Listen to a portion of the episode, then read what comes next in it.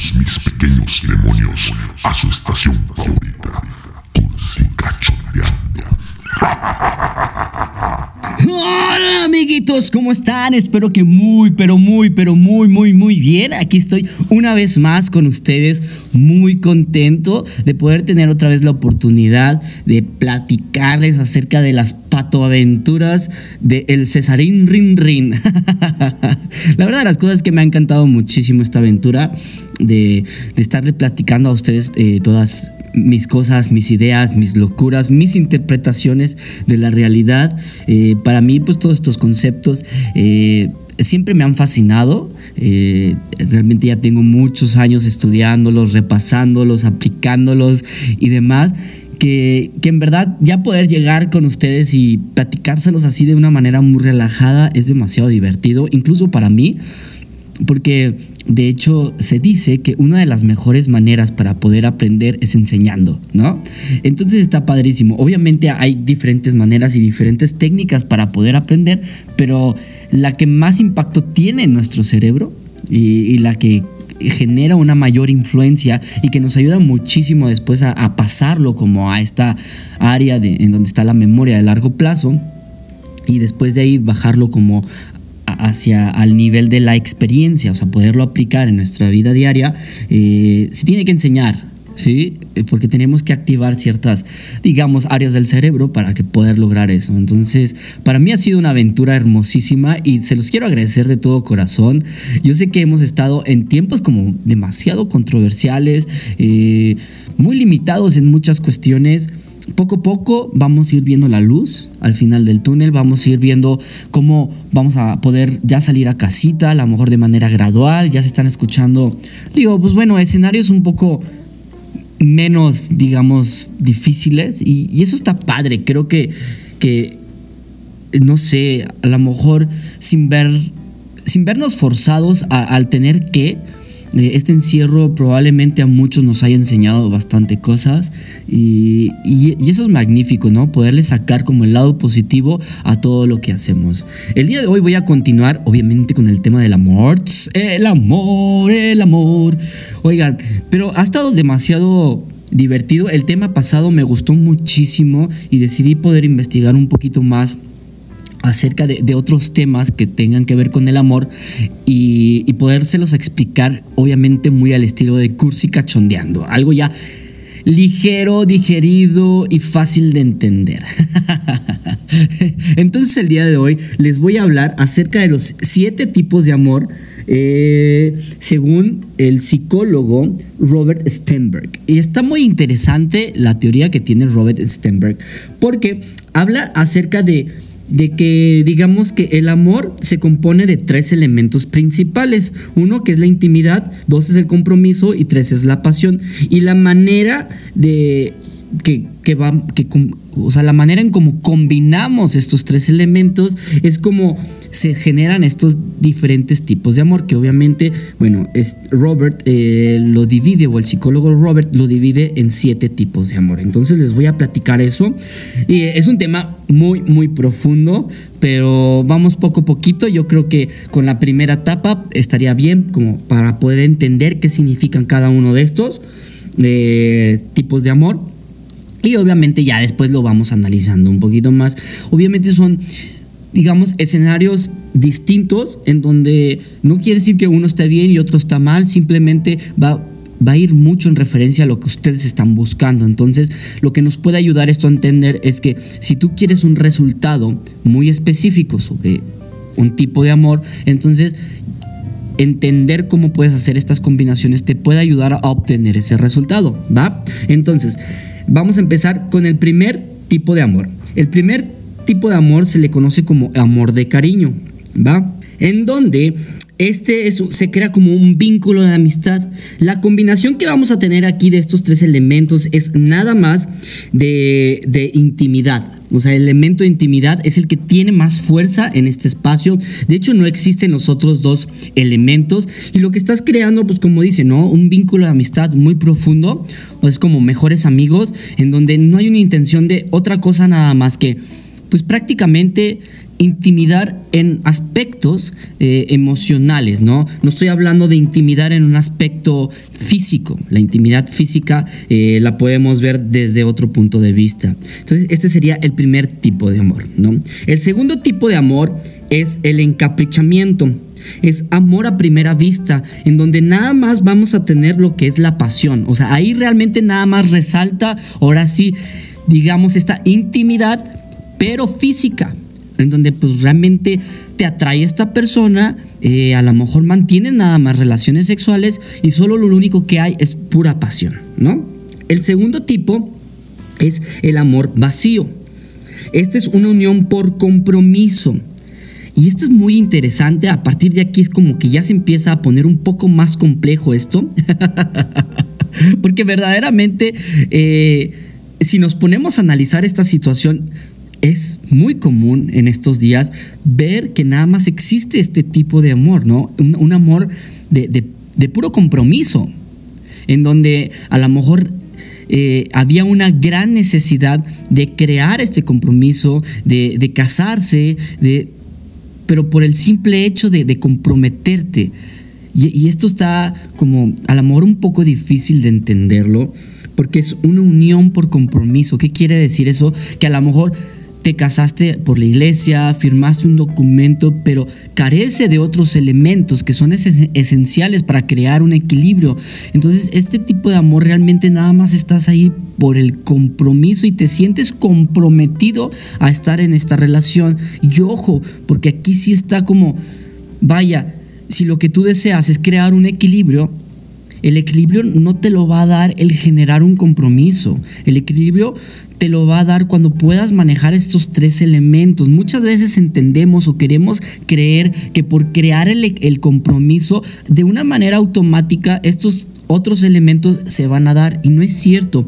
Los tres elementos son elementos que se tienen que ir trabajando de manera diaria, constante, momento a momento. No, no puedes dejar, eh, o sea, no puedes hacer que el por el compromiso todo lo demás se dé de manera automática. Y ese es un error que siempre generamos y debemos estar muy atentos, porque aquí nos podemos meter el pie solitos, creer que nada más por comprometerme, por casarme, por andar con esta persona, ya el amor se va a dar solito. No, Así no suceden las cosas. Acuérdense que somos seres humanos y somos seres muy complejos.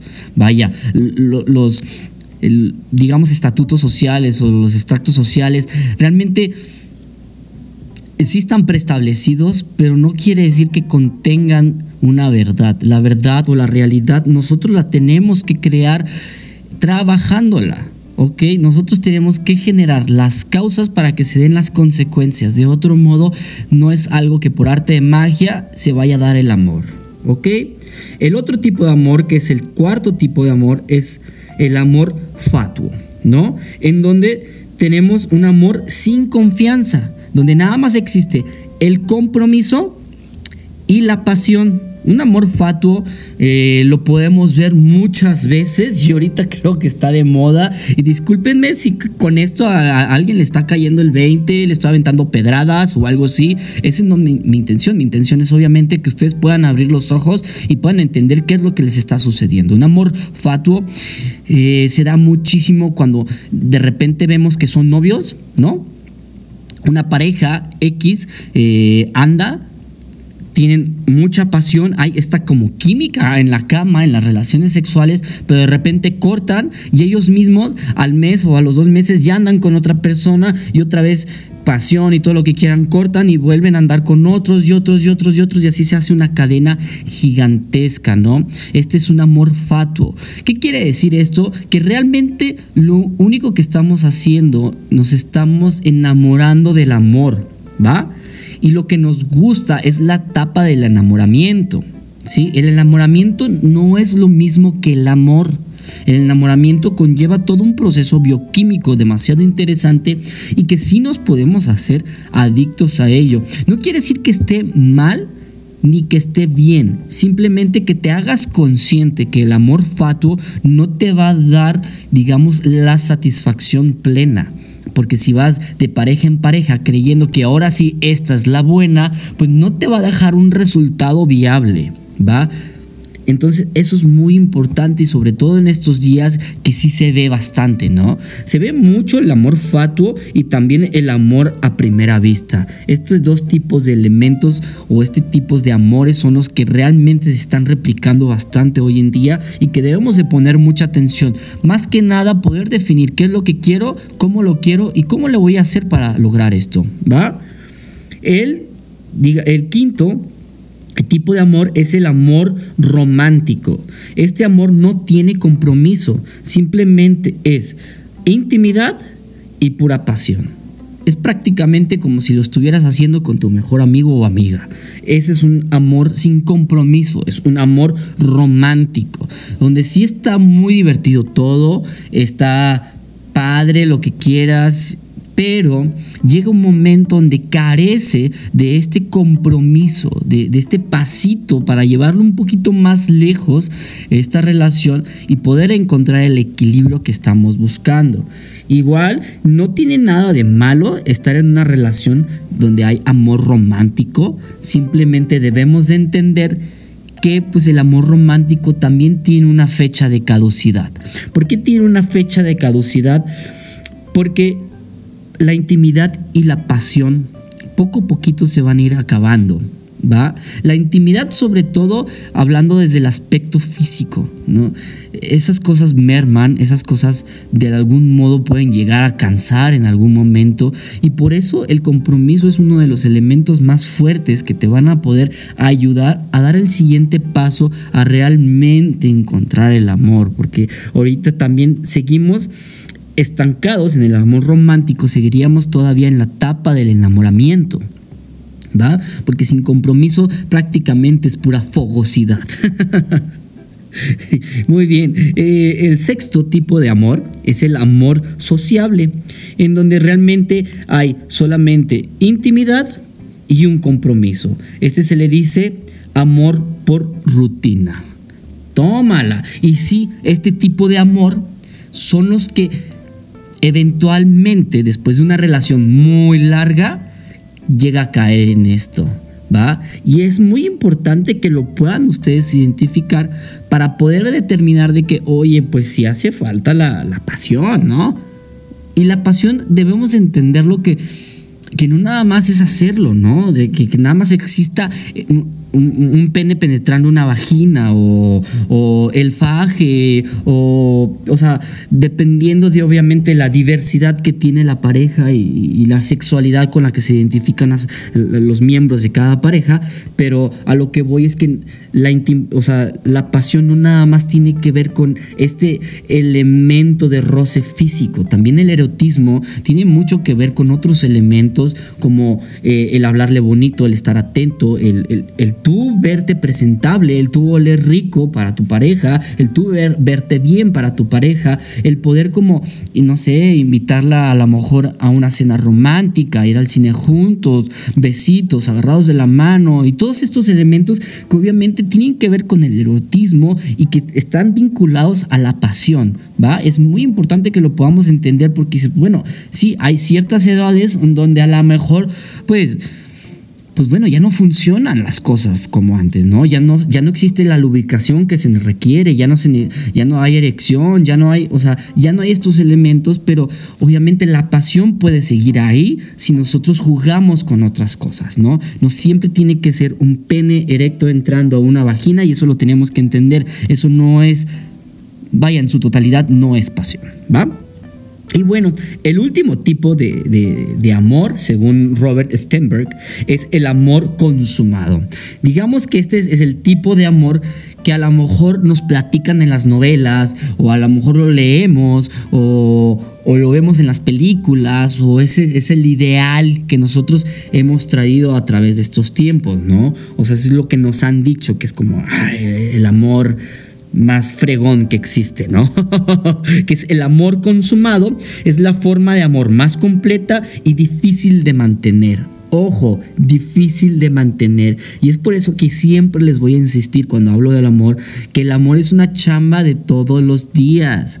O sea, no porque ya la conquistaste, que me cae súper mal esa palabra, conquistar, ni que fuera una tierra y ni que fuéramos nosotros Napoleón. No estamos conquistando, realmente estamos enamorando, estamos convenciendo, estamos eh, inspirando a otra persona, no estamos conquistando, no, esto es una conquista, canijos.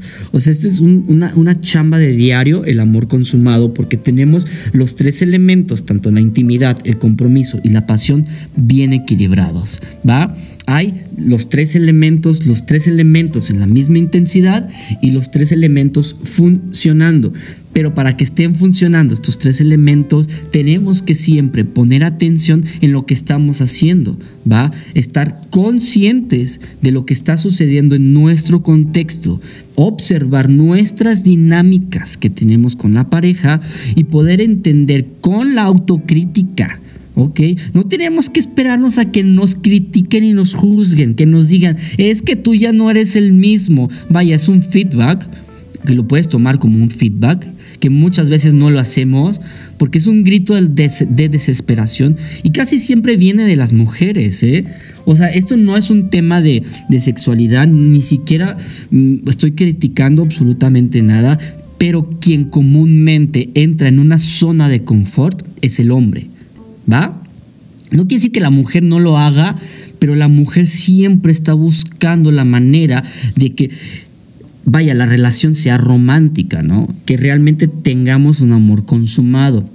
Yo creo que la mujer en ese sentido siempre ha estado más consciente que el hombre. El hombre cree que nada más ya la conquistó otra vez, entre comillas, eh, y ya después de ahí ya no tiene que hacer absolutamente nada porque las cosas se van a dar solitas por arte de magia, porque así es el amor. Y no, estamos muy equivocados en ese sentido. No es cierto. Amigo mío que me estás escuchando tú en estos momentos, el amor consumado es una chamba de todos los días.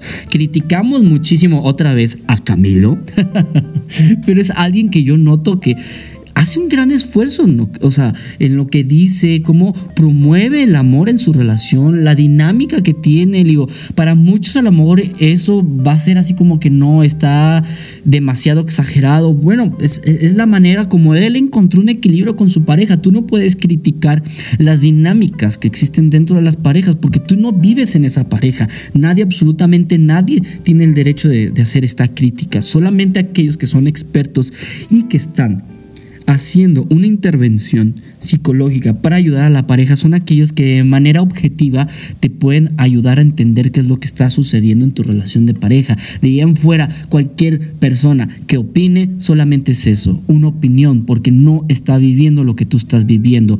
Puede que algo de lo que te diga o de esa opinión te haga clic y lo notes como un feedback que puedas utilizar para tu relación, eso es distinto, pero no quiere decir que absolutamente todo lo que te digan sea cierto. Por eso nosotros somos responsables de nuestras relaciones y nosotros nos tenemos que hacer cargo de poder hacer este equilibrio necesario en nuestras relaciones. Entonces ya saben, si ustedes buscan un amor consumado, deben de buscar estos tres elementos que son muy importantes. La intimidad, el compromiso y la pasión.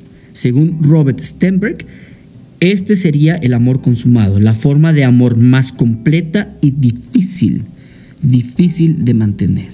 Es difícil porque es chamba diaria, no porque lo hayas logrado un día, al día siguiente va a estar ahí. De hecho, no. y esto sucede porque somos seres humanos, somos seres cambiantes, constante, con, constante mente estamos cambiando momento, momento, momento, instante, instante. Cambiamos, mutamos y nos transformamos. Se los puedo asegurar que ahorita a las a la una que estoy grabando este episodio ya no son la misma persona que fueron cuando se levantaron el día de hoy.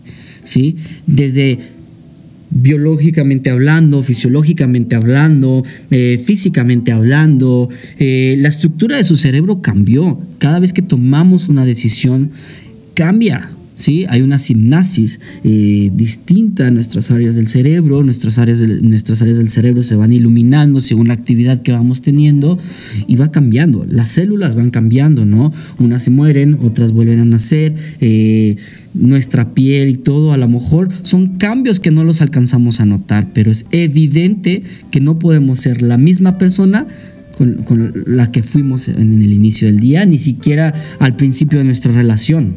Y esto lo quiero decir porque siempre estamos juzgando a la otra persona o siempre le estamos reclamando, es que ya no eres la misma. Pues sí, esa es la idea. esa es la idea de ser un ser humano. Pues sí, ya sé que yo no soy el mismo, pero porque soy un ser cambiante, ¿va? La idea es, si no vas a ser el mismo, que seas una mejor versión de ti mismo. Y eso es lo que se nos olvida muchas veces, ¿no? Creer que nosotros estamos bien siempre. No, a veces nos podemos equivocar y es normal, por eso hay que ir con expertos que nos puedan ayudar a poder identificar estas áreas en donde estamos fallando y poder trabajar en ellas. Y así puede ser una mejor versión de nosotros mismos. A veces nos cuesta trabajo nosotros vernos en un espejo y es normal. Entonces por eso hay personas que se dedican a esto, ¿va? Entonces mi recomendación de que si tú ya tienes una relación de pareja y ya tienes mucho tiempo y ves que no hay un amor consumado, que no están bien equilibradas estas tres partes es siéntate con tu pareja, platícalo para ver qué pueden hacer. Si notan que hay áreas en las que no pueden chambear porque está como fuera de sus manos, vayan con un experto para que desde la perspectiva externa de esa relación y una más clara y objetiva les pueda ayudar a entender qué es lo que necesita esa relación de pareja para poder seguir creciendo y estar en este estado de plenitud con tu pareja. Porque eso es lo que queremos al final de cuentas, estar tranquilos, en paz, equilibrados, plenos con nuestra pareja. Eso sería lo más bonito y lo más hermoso que pudiéramos estar buscando dentro de una pareja. No siempre estar teniendo relaciones sexuales, no siempre estarnos tratándonos como mejores amigos, no estar ahí nada más por un compromiso, sino equilibrar estos tres elementos para que siempre estemos a gusto con nosotros mismos y con nuestra pareja y de este modo poder compartir nuestra felicidad con todas las personas que nos rodean. Y pues bueno, esto fue el tema del día de hoy. Espero que les haya gustado muchísimo. Cualquier duda me pueden mandar mensajitos. Ya saben, mis redes sociales, arroba CZR Olvera. Ahí me pueden encontrar. Eh, ahí de repente subo algunas que otras cosas. Y pues bueno, esto fue todo por el día de hoy. Espero escucharnos la próxima semana para seguir platicando de estos temas que están muy divertidos y muy interesantes. Y nos estamos escuchando y esto fue Cursi Cachondeando. Nos escuchamos a la próxima, amiguitos. Bye.